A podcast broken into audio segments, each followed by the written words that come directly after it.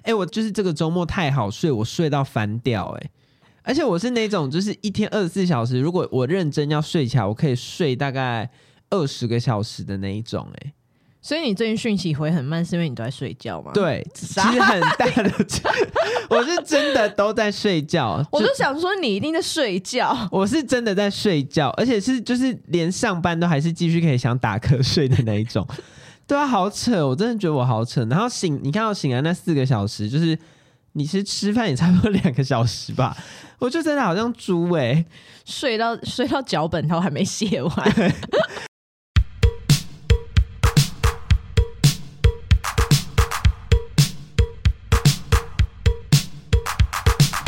大家好，我们是青年草莓人，我是九一，我是汉。好，我们今天呢，呃、欸，今天那个这这是十二月最后一周了，对，所以我们要来跟大家周，对，我们要来跟大家聊一聊二零二三年的年末回顾，压力好大，我们不要往回看好不好？往前看，往前看，但是在往前看之前，再回头看最后一次，这样才知道前面要看什么。对啊我不知道大家是不是会做年度规划的人，嗯，不会，走到哪走一步算一步，走到哪活到哪。对啊，对我好像比较喜欢回顾，我好像比较其实比较少，就是大家都会写什么 New Year Resolution，我好像很少。我但我会为过去的一年的自己，我会 帮自己下一个词。做总结，你说像那个吗？日本会有什么年度汉字？对，没错。然后和尚会在清水寺上面写。台湾今年的字好像是什么“睡”哦，啊，日本啊，日本好像是“睡”，是睡觉的“睡”啊，不是 tax 的那个“税”。为什么？我觉得应该是跟他们的什么金融政策、货币政策有关。然后什么，他们不是就什么税有那个什么消费税吗？还是什么的？但是我好像前年跟去年我好像都没有写。所以我是想说，今年可以来重拾一下自己的这个习惯。哎、欸，但我跟你比较不一样哎。我后来想一想，就是我觉得我没有很多未来的展望，也有一部分是我我就是一个活到哪过到哪的人。嗯，对，因为我觉得可能就是因为我的人生就是计划再多都计划赶不上变化。嗯，但我觉得。但好了，其实我觉得也没有，其实我觉得没有什么差啦，因为其实大部分会写 New Year Resolution 的人，就是真的会做到的人少之又少，非常非常少。而且我我觉得到我们这个年纪，你还会愿意继续写，就代表我觉得你有一定程度的自制力。因为像我没有办法，就是因为我真的就是一个走到哪算到哪的人。哦，没有没有没有没有没有。我不写，我不我不写未来展望，我是写回顾。哦，回顾、哦，我写的是回顾。我是说会写 New Year Resolution，就是会写展望的人，真的会真的会达成的人真的很少。就、嗯、是你要可能火象星座，嗯、或者土象星座，嗯、就是你，我觉得那个有很大的一部分是你要有那个冲劲啊。就是你要有那个动机、嗯，你要有足够的驱动力去驱使你达成那些事情，不然很容易就是走一步算一步。嗯、所以我觉得其实没有什么差啦。好啊，那反正我们今天就是来跟大家聊聊，就是我跟汉的二零二三的回顾啊，可能大部分都会是我在讲话。对，因为你今年算是蛮巨变的一年。对，我今年。其实应该从去年年底开始吧，从去年年底开始就是有蛮多的变化，因为比如说包含去年，呃，去年九月、十月的时候第一次去美国，他像踏踏上这个梦想的国度，然后呃，今年然后去年底也有发生一些事情嘛，然后今年年初也发生了一些事情，然后今年年终发生了一些事情。你是怎么样？你是你是什么？我每一个 Q 都有发生事情。啊、你刚才说我今年每年都在发生事情，好，就是好，反正我觉得就是我们我们今天主要分。呃，个人成长、工作跟关系三个三个 topic 来跟大家聊。然后，其实我觉得，我我觉得呃，没有要就是没有要 shame 任何任何事情啊，就是有没有个人成长，这个我觉得其实它其实不是很重要啦。就是我我真的觉得那其实不是很重要，因为我以前也都是就这样过过来的。可是我只是只是今年，我会觉得今年是我的自我觉察元年。真的是我的说，真的是我的自我觉察元年的。就是首先是我今年三月这件事情，我其实就是尽量避免跟很多人说，就是我今年开始学占星这件事。嗯，那我为什么会避免跟很多人说？是因为我一直都觉得。但我会有这个感觉，除了我自己个人对于自己的认知之外，也是我实际实际有收到的 feedback，就是说我的形象跟占星学很远，就是说认识我的人不会联想得到说我会去研究占星学。那我为什么会开始学占星？是因为就是遭逢一些巨变。然后我，跟你讲，科学没办法解决的事情，对对对对对，就是需要交由玄学。对对对对对对，对。我我我只能说这一块我可以 relate 到你的部分，就是因为我从很之前我的人生的一个混沌，我最后就 开始靠拜拜，拜拜 求签来解决事情。对、嗯、我跟你说，就是很多人。好啦，我现在这个也有可能是因为就是我我走到现在哦，对，我今年也是算是跟庙宇很有缘分的一年。嗯，你以前嗯、呃，因为汉很喜欢拜拜，然后就是你那时候很爱拜拜的时候，我就跟我现在身边这一些不理解我为什么呃不理解我为什么要学占星，或者是不理解呃会我会去卜去庙里面卜杯的人的态度一样，就是。为什么要拜拜？就是拜拜的拜拜给你的满足是什么？然后还有为什么要做这么另类的事情？对，为什么有这么另类的兴趣？对。然后，所以，但我那时候跟汉去这些庙里面的时候，就是都在看庙的建筑，就是所以后来就是我也我也跟着喜欢进庙里面。那我觉得这个可能算是一个入门，就是算是一个境界，呃，算是一个对门槛。就是我一开始是先就是会去看庙，就是庙宇的。精雕细琢的这些装饰啊，我还以为你会说朋友要慎选，不会，我们我尊重我身边每个朋友的各种兴趣，好不好？然后如果就是偏门一点，就来带去什么灵修还是什么 哦，那个我就没有办法，就是紫衣神教。哎、欸，我有朋友真的，我有朋友真的是、啊、对啊，对啊，他有问过我，但是那个我还没有到那个程度。嗯、对，而且我是在于东方的这一块，我目前就是还是仅止于去庙里面走一走这样。嗯，然后我为什么会学占星？就是哦，刚刚说，刚刚说为什么不跟身边的人讲？就是因为我知道，我曾经当过那样子的人，我就知道那样子的人脑袋在想什么。然后大家都会觉得说，哦，你 you seem like a smart person，就是啊，你就是还以为你很聪明，就是就是没就没想到你就是信一些怪异乱神。这样，然后其实我觉得心胸宽大，就是你眼界是打得开的人，不应该有这种想法。那我以前呢是觉得，我以前呢是觉得，就是你不要过度迷信就好。那但是因为就是有有这一层有这一层顾虑在，所以我其实不太跟就是很多人说我有在学占星这样。那就是我一些比较 close 的朋友，然后或者是我知道他本来就不排斥这些东西的人，我会让他知道这样。那我觉得，我我觉得可以跟大家分享一下占星学这件事情。我昨天去咖啡厅，然后跟咖啡厅老板聊天，我就无意间讲出了一句我觉得听起来很厉害的话。我跟他说，我觉得占星是一门被误解的学问。怎么说？为我觉得为什么就是很多，尤其是直男啊，因为女生本来就对这种东西就是比较有兴趣。然后我觉得很多直男会抨击或者是不信，比如说熊仔，是因为不知道是到底是谁，不是不知道哪一个人就讲了星座是一门统计学，星座是大数据，就是不知道是谁，就是某一个不懂占星学的人讲了这句话出来，从此这个占星学就被这些直男抓到了把柄。因为实际上，其实唐启阳好像在某一些 podcast 里面有讲过，他也不认同这个论述，就是他就是玄学。就是你不要拿科学的东西套在它上，它就不是科学。所以你不能用科学的东西来去跟占星学做类比。那给这些给这些科学挂的人一个理解占星学的的说法，就是它是一个认识人的工具。我现在其实比较倾向于说，就是把占星当做是一个可以。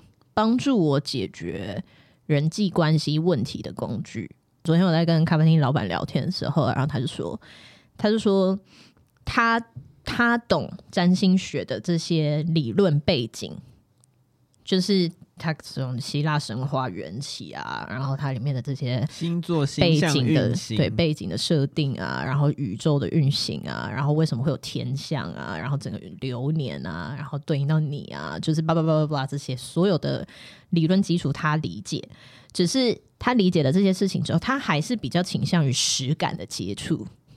就是你真实的去认识一个人，然后你真实的靠你自己去感受这个人带给你的能量是什么，然后来判定这个人是一个什么样的人。他是说他还是比较倾向于这样子的做法。然后我就跟他说：“你当然是可以这样子选择，然后这个也是大部分。”大部分人会有的说法嘛，就是你与其拿一个东西套在一个人身上来解释他的行为，你不如直接就去感受他的行为。那我觉得占星学其实就是只是，我觉得占星啊、占卜啊、然后紫微斗数啊这些等等等的东西，反正诸如反正就是各式各样，包含 MBTI、包含人类图这些所有把人类分门别类、贴标签的工具，其实都只是用一个系统来解释。你从一个人身上感觉到的东西，占星学现在对我来说其实就是一个这样子的工具。那除非我对于这个人有特别的好奇，或者是我有需求要，我有需求要去挖掘这个人，我目前还没有挖到的部分，除非我有这样子的需求，不然我怎么会去看你的星盘？我又不是小魔女，就是我不会，而且我我功力没有高强到说我可以记那个天象。就是唐前不是会定期办直播嘛？他会办直播，就是天象有什么变化的时候，他就会针对那个天象来解释。对，来来说，就是最近可能会发生什么事情。就我没有功力没有高强到那个程度，所以就是我必须要是先有一个动机，我才会去拉别人的星盘出来看，这样。那我现在身上存了很多人的星盘，是因为我在学习的时候，我需要有很多的教教育资料。这样，对，我觉得就是它是一门被误解的学问啊。嗯，不要把它当做算命。嗯，就是我觉得它跟算命不一样，它它可以拿来算命，可是我真的觉得，我真的觉得星座算流年，呃，不然就是因为我现在还不会算。就是我，我觉得星座在大方向的流年是准的。就我说的大方向是那种，它一次来就是几个 decade，就是几十年。比如说天，就是天海明的运行，就是这种它去影响整个时代意识的东西。我觉得那个很准，因为那个你你往前去推，去对到人类史的发展，它真的都是对得起来的。嗯，所以我觉得它在大方向的影响上面是真的有流年的。是真的看得出流年，可是紫微斗数会算你什么几岁几岁的时候发生什么事情，就是星座好像看得出来，可是我觉得那个就是据我目前的了解是没有很准啦。自己也是，我也是遇到很多不幸的人，但是或者是太相信的人，但是我自己也是取一个我不知道啦，我自己觉得我也是相对中庸的人，就是我我也会跟你比较像，我会觉得那是一个，就我觉得这些事情是可以。呃，是给自己一个出口去解释某些事情，但是我不会说你就是怎么样怎么样，所以怎么样，我不会很斩钉截铁的去这样觉得。嗯，对。但是我就是当，例如说跟同事啊，或跟朋友相处，你可能会觉得哦，他为什么会这样的时候，然后但是你又想不出那个前因后果。嗯，因为你知道人跟人相处，有时候对方不一定会告诉你事情的全貌。嗯，但我觉得就是，例如说，你就可以透过这些去。算安慰自己吗？或者反正就是给自己一个出口去解释说为什么还要这样子？嗯，对，或者是他的个性为什么会是这样？因为例如说你一定会碰到一些好，假如说工作上，或者是他是他这个人工作上跟朋友的面相会不一样，嗯，那你就是这样去解释这件事情，嗯，对，你比较是大部分的人比较容易咽得下去的。的用法是针对已经发生的事情去做解释，而不是对还没有发生的事情做预测，对吧？就是大部分比较可以被接受的讲法是这样，因为最最常被说不喜欢的部分就是说你就是什么做什么做，所以你怎样怎样怎样。可是我自己学了之后，我就是没学之前，我的论调是前者；那我学了之后的论调其实也是后者。我我觉得那只是发生了没，就是它是否已经从被预测走到被验证。嗯，就是有一些事情，有一些人的星盘的配置，就是你人生还没有走到那个时候，彰显不出这一块。嗯，对，所以我有时候看我有一些朋友的星盘，我就会想说，嗯，他人生还没开始。哦，就跟那个啊，算流年跟紫薇其实也是。对，就是那个、嗯、那，而且是真的。以我手上的数据来看，每个人活出星盘的程度不一样，有一些人真的跟。自我有比较深度连接的人，我就会比较，我就会觉得他的星盘可能已经走到八九十趴了。嗯，可是有一些人可能只有二十趴。然后这两类型的人，嗯，其实你是可以把他们分出来的。就是这个是我回头验证，就是我看了他的星盘，然后我再来回头验证，我我能够去，我能够看得出来说这两类人在。比如说讲话，或者是他整个人散发出来的气场啊，然后或者是你跟他聊天啊，就是他讲一些比较跟比较 insightful 的东西的时候，讲不讲得出个东西来是有差的。对，就是这个，这是一个光谱，这个是真的，就是我身边的每一个人，他们都站在这个光谱上面不同的点。能力有没有发挥？对对，能力有没有发挥？就有点像人类图的那一个。那个逻辑就是，那你觉得这跟呃运势有没有走到是有关的吗？还是能力？我觉得有诶、欸，我觉得其实有。可是，可是我觉得那个又跟就像扣回我刚刚前面说，就是我觉得星座在小的流年上面，我自己感还感觉不出来那个准度。我觉得那个比较像是说，你有没有你有没有在注意自己要去。探索什么方面的东西？哦，这也是一个派别，就跟人类图那样。对，就是其实我觉得是人类图的那个概念，嗯、就是每一个人你会有自己今生的作业。今讲今生的作业就感觉很玄妙，但是以人类图来说，就是说你这个人生下来，你这一生的配置嘛。那就是每一个人的星盘，其实同一个人的星盘是看得出来，你这个人你会比较大难，你会比较难克服，然后你比较大的课题是在哪一个方面？那就看你，就看你有没有遇到那样子的问题。你如果有遇到了，你就会有机会跟空间去探索那个方面的事情。那你星盘上面的这一块就会被活出来，嗯，然后你就会认识到不一样的自己。嗯，因为有很多人，我可能看了他新闻，然后大家跟他讲一下，讲一下之后，大大部分收到的回馈，大家都是说，可能几 percent 几 percent，我觉得是真的有感觉，几 percent 几 percent 我没有感觉。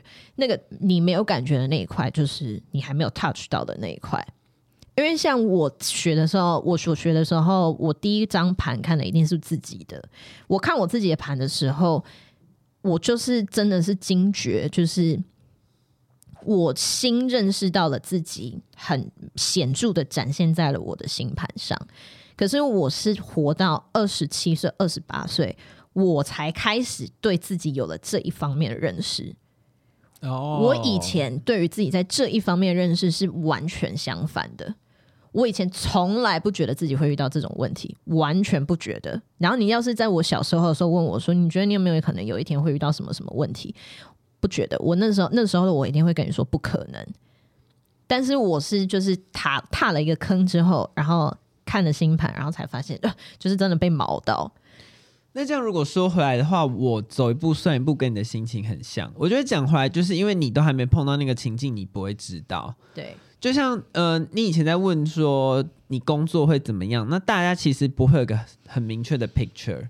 对。对，而且其实天知道我今天有 说工作会走到这一步，就像那个时候在讲说我会我会到桃园生活，我也压根从来没有想过啊。对啊，对，而且你知道，嗯、我跟你讲话可以很 honest 嘛、嗯？你就是在我的身边的朋友里面活出星盘的比例就是偏低的哦，就是你你就是大概落在二三十 percent，可是你你说的就是你意想不到的这一块，其实你的星盘是看得出来的。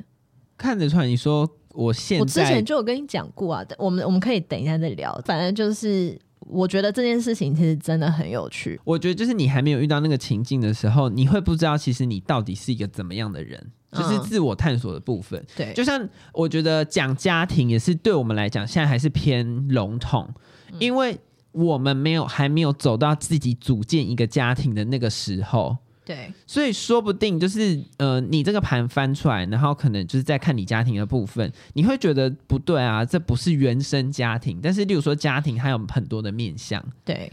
包含你自己筹组的家庭，那也是另外一个家庭。对对，然后职职场有，而且我觉得有时候在解读这个东西厉不厉害，我觉得很重要的是你在看大还是看小，因为我们通常会去问事情的时候会很迷茫，只纠结在一个点。嗯，我之前也有算命，然后他就是给了我一个很大的方向，甚至叫我就是你现在就不要管那么多，反正你以后就是会怎样怎样怎样。但是我都觉得哦，那你讲的东西太太大了。嗯，你懂吗？我我现在车脚都不搞六个叫我拍瓜，就是不可能啊。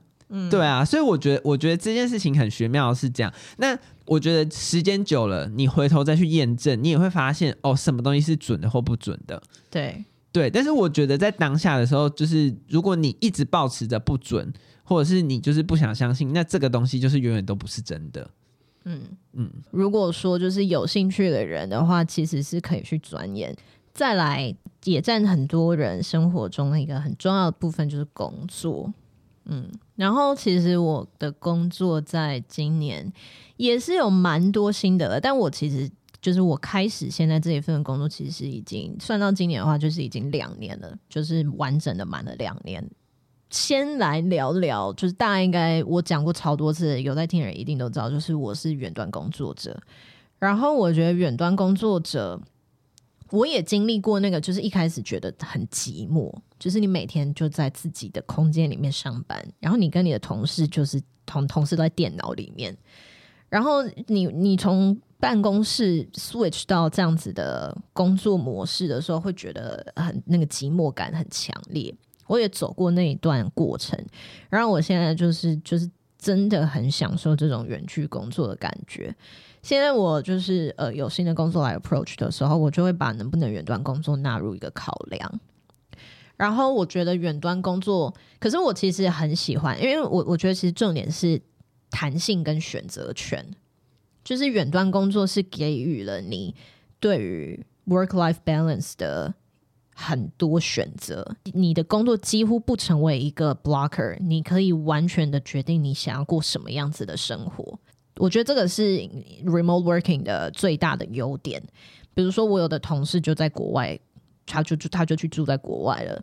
那只要你可以克服时差，你就可以接再继续在这间公司工作。但我也有同事没有办法克服时差，所以他必须要离职，就是也是有这样子的 case。那其实像我的公司这样子的公司，它在更 high level 一点，就是全球无时差。我有遇过这种公司，我觉得这是呃未来的软体业的想象。你是一间公司，你可以有一个 base，可是你的员工真的来自于全球各个时区，然后你的员工分散在各个时区，这件事情不影响一间公司的运行。我觉得那个叫做真正，那个叫做百分之八百的自律与解放。嗯。就是我今年呃，我的 Instagram 的 profile 上面，我会就是我我我长期以来我都会放一句格言，就是那个是我每次打开我 Instagram 的时候，我看到那句话就会提醒我一些重要的事情，这样。然后我放了很长久以来是 Those better than you work harder than you，比你更好的人比你更努力，这样。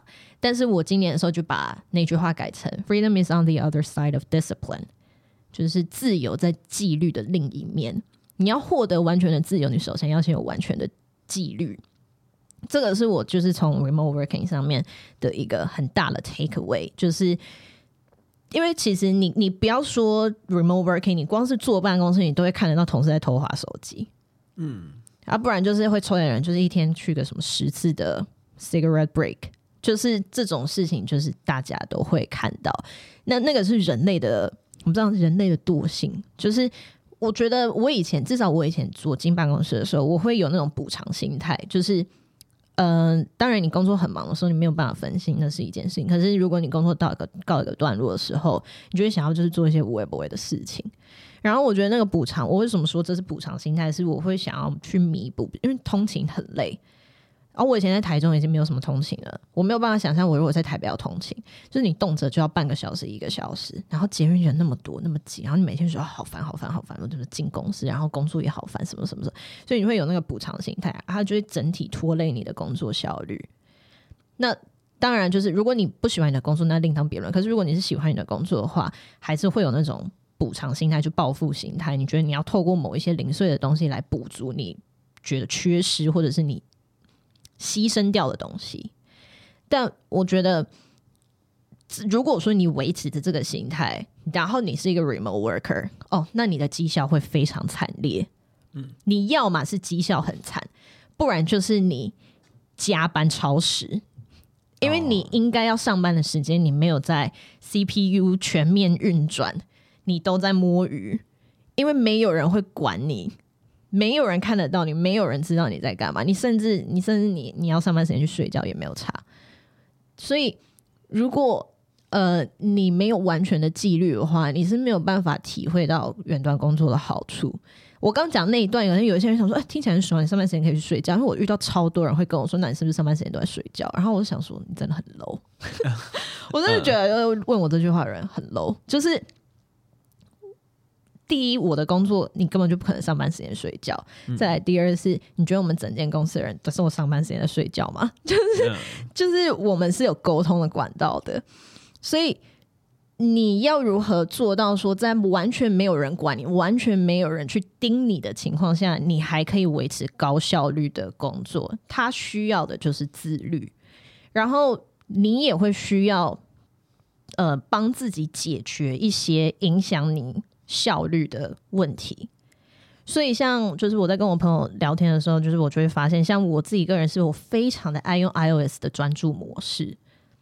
iOS 专注模式，你还可以自定义，就是它给你很多自定义的东西。嗯、我有四个专注模式，四款：睡觉、工作、睡觉、工作、个人跟勿扰。勿扰就是全部关起来嘛。嗯、然后我我是真的是，然后我还有我还有设定时，嗯、所以我上班时间一到，我的所有的 iOS 三个装置全部会一起切到工作模式。嗯，然后我像我我室友的工作电脑里面没有装 Line。然后我是会装，但是我会把 Line 关掉，然后通知也是也是关掉的，就是它在滤除的里面，就是诸如此类的一些，就是你会逐渐发展出来一些去帮助你做到自自呃自我管理跟专注这件事情。嗯、然后当我做到了这些事情之后，或者是比如说改变自己的工作环境，像如果是就是你是我的朋友的话，你就会看到我很常去咖啡厅工作。就是因为我我会 shift 自己的环境，就是我就是看每个人需求，就是我需要这种刺激，就是我有这种环境的刺激，它会帮助我，就是时不时换一下换一下换一下，它会有助于我专心。然后当我开始在执行这件事情的时候，我就觉得突然间觉得自己是一个很有纪律的人。嗯，就是你会有说，你你会有很，你会建立很多方法出来。我要达到这件事情的时候，我要怎么做？我要达到这件事情，我要怎么做？它会大大的降低你很多。有一些人会对于，有些人会有焦虑的问题啊。然后很多人焦虑是源自于控制度不足嘛。我觉得发展出自己的这些方法，会有助于提高你觉得你对于生活的掌控程度。对。讲到这，应该有一些土象星座已经觉得心很痒，就 是想说很认同，点头，就是那个是一个，我觉得那是很，我觉得那是一个长大的长大的这件事情里面很，我想要说很 sexy 的一个环节，就是当你得到的时候，你会觉得哦，就是你会就是有一种就是很有能量的感觉。对，这个是就是我今年很大的一个关于自律的一个 take away。嗯，那我自己的部分，我觉得工作，但我不能说我有成长到哪，只是我就是还是在摸索我在大公司间如何跟主管还有同事相处。我觉得这件事情对我来说真的是一个 whole new world。嗯，对，因为尤其是很多事情，我觉得很多人可能也会觉得，哦，你就讲啊，或什么什么之类的。但是你知道，就是我觉得我的公司某个程度传统，但是好也可以，我有在检讨这件事情，就是我也很容易被自己情绪勒索。什么？你自己情勒自己？对，就是我就会想说，我这个可以讲吗？那个可以讲吗？或什么什么之类的。但是我不知道，我我的经验都会告诉我要勇敢一次，但是勇往往往勇敢一次的下场，就是真的跟我原本想的情况几乎一样。嗯，对。那反正就是我，但我觉得你们公司是真的要多顾虑一下。对，就是因为就毕竟大公司，然后主管又是偏老派的人。嗯。对，所以就是整个情况，就是我觉得会很复杂啦。可是，那你有什么同？你有同整出什么心法吗？如果真的硬要讲我的心法，就是我觉得用最严格的标准来看一切，就是、啊、你懂吗？就是当你会想说，我这样会不会不礼貌？你就是做到底。而且我觉得，甚至是这明明就没什么，但我觉得你还是要做到。嗯，你懂吗？就是礼多人不怪。像我现在动不动跟我主管讲话，就是说哦，谢谢，麻烦你了，这样。哎、欸，可是我完全，嗯、我会，我觉得说，我觉得我们同辈的同才跟同事，我觉得说谢谢，我觉得 OK。但是就哦，不好意思，麻烦你了，我就一直 repeat 这句话。哎、欸，可是我觉得这这个，嗯、呃，我觉得这个心法其实回归到一个，不要觉得自己可以低空飞过。哦，oh. 不要投机，就是不要有那个投机的心态。我我们是不是之前有 park 我们 podcast 之前有聊过嘛？但不要有投机心态，应该是我确定是我们私下聊天的时候我跟你讲过。嗯，只是说我那个时候套用的情境不是工作。对。但我觉得我自己最近也觉得是这样，就是我觉得我也是这一阵子，嗯，踩到一个坑，然后就给了我一些比较强烈的反省，就是我其实，在工作上，在某一些事情上，我是很投机取巧的哦，因为你知道，就是在一个步伐很步调很快的产业上面，我有我就会有一些事情觉得，呃，这样子就好，嗯。就这样就好，这样就好，这样就好。然后这个这样就好，它可以套在很多情境里面。然后我以前是就是会觉得说，我为什么会觉得可以投机，是因为我觉得这样可以过。然后这个过是不论是比如说我的呃，比如说 quality wise，或者是呃人际关系 wise，就是各式各样的面向上面，我在评估这件事情可不可以这样做的时候，我会觉得这样可以过，然后我觉得这样做。然后后来我踩到一个坑是，就是事情的发展就超出我的控制了，嗯，就是太过多的投机，最后它就被包包包包包包成一个，就跟谎言要用，就是另一个谎，然后等到时候全部拆开来就是大爆炸，对，最后它就变成一个炸弹，这样然后炸到我自己，然后所以后来我就觉得哦不不能这样，就是它 但是很难，就是用还是要用严谨的态度做。步调很快的事情，对，反正这个就是我摸索跟学习，不是摸索，就是在调整自己的事情上。然后你说的比较是人际关系上的比较投机嘛，嗯，但是我觉得这件事情其实到后来我不知道啦，就是我觉得这跟世代的差异有关系吧，因为我自己要是面对职场上这样的我，我会觉得这个人很虚假，你懂我意思吗？我觉得他是一个很细的线，一个界限，对，但是。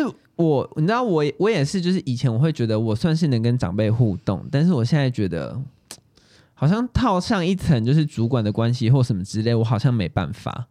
你说自在的跟主管互动吗？对，而且我会觉得很很阿谀又很虚假吗？但你只能接受你就是这样子的人，而且又不快乐哦。就是你说有时候跟那种阿就是阿姨打打闹闹，就啊阿姨很漂亮或什么的。就是你知道，就是开开心心在那边讲干话，但是你跟主管的时候就不是这个心情。对，没关系，你会找到出口的。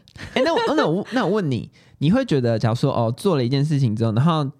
主反正主管假如说跟你抱怨说他自己多辛苦多辛苦，然后多怎样多多怎样，因为我觉得不知道回什么，然后我就会回说哦辛苦了。你觉得辛苦了这三个字会很虚伪吗？不会啊，因为我有一派的朋友会觉得这句话超恶，我讲不出口。然后但是我的心情就是会很像日本人，你知道吗？日本人不是都很喜欢就说辛苦各位了什么？辛苦了为什么很虚假？我们超我们公司人超爱讲辛苦了。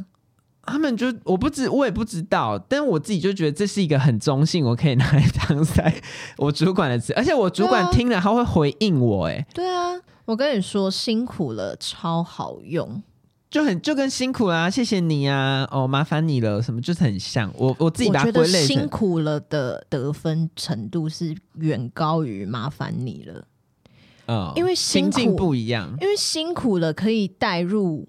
关怀，嗯，我同理你那种感觉。对，哎、欸，这句话超好用。我，我跟你说，我就算知道现在跟我说辛苦了的人，他不是真的觉得我辛苦，我，但我还是 somehow 还是会被 comfort 到。真的假的？我跟你说辛苦了超好用。我啊，你有 comfort 到我？没有，我就觉得这句话真的很虚伪嘛。我就在想这件事情。嗯、我跟你讲，我觉得很多时候职场上面的对话虚不虚伪一点也不重要，因为本来就都是假的。嗯 那某个程度也是 true。对啊，本来就都是假的啊，除非因为我我觉得一个人的真诚与否，你是感觉得出来的。嗯，你同意这件事吧？但我不确定我的主管有没有感应到这件事情哦，因为你知道，就是假如说我跟你讲辛苦了，你觉得很虚伪，你就是会知道哦，好，那就打住。我主管会开始想要跟我讲他有多辛苦，可是那个就是，可是那个就是每个人接收到这个讯息之后，接收到这个真诚度之后，他他呃，他要给你的 feedback 是他自己决定的啊。嗯，但是我我的意思是说，就是他给我的 feedback 很像他把这件事情当真，我也有点感到惧怕。他有可能其实知道是假的，但是他在这个 moment 他就是觉得需要有一个人安慰他，所以他就跟你也是有可能很多事情，也是有可能。但是我就会想说，哎、欸，我们要听哎、欸，那你就再巧妙的把它比掉就好。嗯，还有一个，我觉得我们公司的文化也是，就是嗯，没有要跟你讨论一个做事的该怎么做，就很像林娘那个里面他讲的，就是到最后就是反正你要什么我就给你什么 啊，对，反正你要什么我就给你什么。我现在也是有一点这个心情，嗯，对，就明明要 routine 的事情哦，还是会有，例如说这样的事情要过嘛。然后假如说我要过给你，然后明明我都这样跟你过了，就是已经也是过了一个多月，然后有一天你会突然来又来跟我说什么？其实你觉得我怎么样做这样比较好？嗯，对。然后我就会想说，我们不是这样也做得稳稳的，为什么就是又要特别跑来密我？然后密密好像又要跟我聊天。我想说，啊，什么意思？他是来跟你 propose 另外一个做法吗？对，我也有跟他解释说，那为什么我原本会这样做？嗯，然后其实那一套的做法也是前面的人传给我的，所以我就是照着做。嗯、但我不知道、欸，我不知道他们到底都没有听出来我的言下之意，就是啊，我从以前就是这样做啊，为什么你现在有意见？你到底想怎样？他是有意见，所以要改吗？就是他会觉得他想要改另外一个他喜欢的方法，我我还是暗示性的跟他讲说，哦，因为这个怎样怎样怎样做，那我的原理跟我觉得为什么会这样做，然后对方可能就是会，然后我觉得哦好，那既然要你要什么我就给你什么，哦，嗯，就是无效的沟通，可能吧，也有可能我没有讲到对方的点上，我也还在摸索，有可能，对，就是一切都还在探索中。那再来就是。关系，如果要讲关系的话，我就有经验，好多朋友结婚哦。哦，真的，你开始了吗？我真的开始了，我下半年几乎一个月一场啊。一方面很祝福我的朋友，就是就是都走向下一个阶段，嗯，而且我就觉得很厉害。我没有诅咒谁或什么之类，但是呃有。年纪比我大的同事，他们就会说，就是大概三十三、三十五，他们就会说，就是大概我这个年纪的时候，他们也是很多朋友在结婚。对，然后他说，大概过四五年之后就会开始离婚。真的假的？嗯，他们说就真的都会这样。才四五年哦。嗯，他说四五年真的也是一个关卡。但是其实我我觉得会有那种四五年的问题，很多应该是结婚，但是我觉得没有碰到家庭问题。因为结婚是两个家的问题，就两个家的事啦，不是两个家的问题，两个家的事。然后我觉得，就我认识的我朋友，他们都是已经也跟双方家人有一定的默契或什么，就看他们这样一路走来，我觉得也是蛮感人哦。而且我甚至有一对朋友，他们还讲到，就是说。呃，觉得彼此可以有彼此的生活，就是我跟你结婚，但是我们不一定就是要一定要以那种夫妻的形式在相处，我们还是可以保有自己的生活或什么的。简单来讲，就是他们平常生活在一起，但是例如说他们假日的时候，他们有各自不同的兴趣，他们会各自去做各自的事情。他们就不会像我见到比较多情侣或夫妻，例如说假日也会一起做很多事情，会一起。嗯但他们就是会会有一个沟通，就是那当然他们还是会一起出去玩或什么的。